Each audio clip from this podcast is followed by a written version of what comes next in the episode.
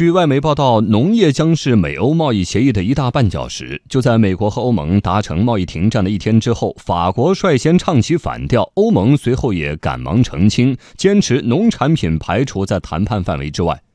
美国农会联合会贸易专家萨尔蒙森说：“谁也弥补不了中国市场。”来听央广经济之声记者骆佳莹的报道。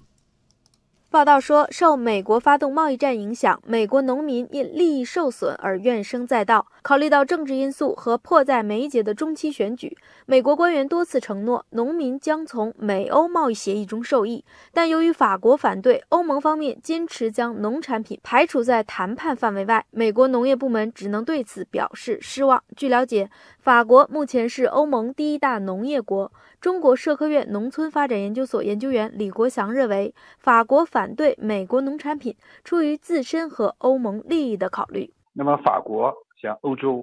他们生产的呢，就是强调这种有机，强调的呢保护小龙，那么呢销量不是很高，那消费者呢分担一部分啊这个费用，那么呢少施化肥提速，这样呢当然呢成本就比较高了。那么，如果要是允许美国那种低成本农产品进出之后，那么成本低，它的价格呢相对也在低，对法国的成本高、价格高的这个农产品啊，这个冲击就比较大了。法国它的这种抵制，那么实际上在欧洲啊，它也有一定的地位。所以说，要想在农业这块，想按照美国的这个意图，这个零关税啊、零壁垒、这个零补贴，那基本上是不太可能的。此外，美国农民们还批评上个月美国政府宣布的一百二十亿美元补贴，并不能弥补他们在中国和墨西哥等重要市场面临的长期损失。美国农会联合会贸易专家萨尔蒙森说：“谁也弥补不了中国市场。”李国祥以大豆为例，指出，一方面欧盟农产品市场有限，另一方面美国农产品跟欧盟农业市场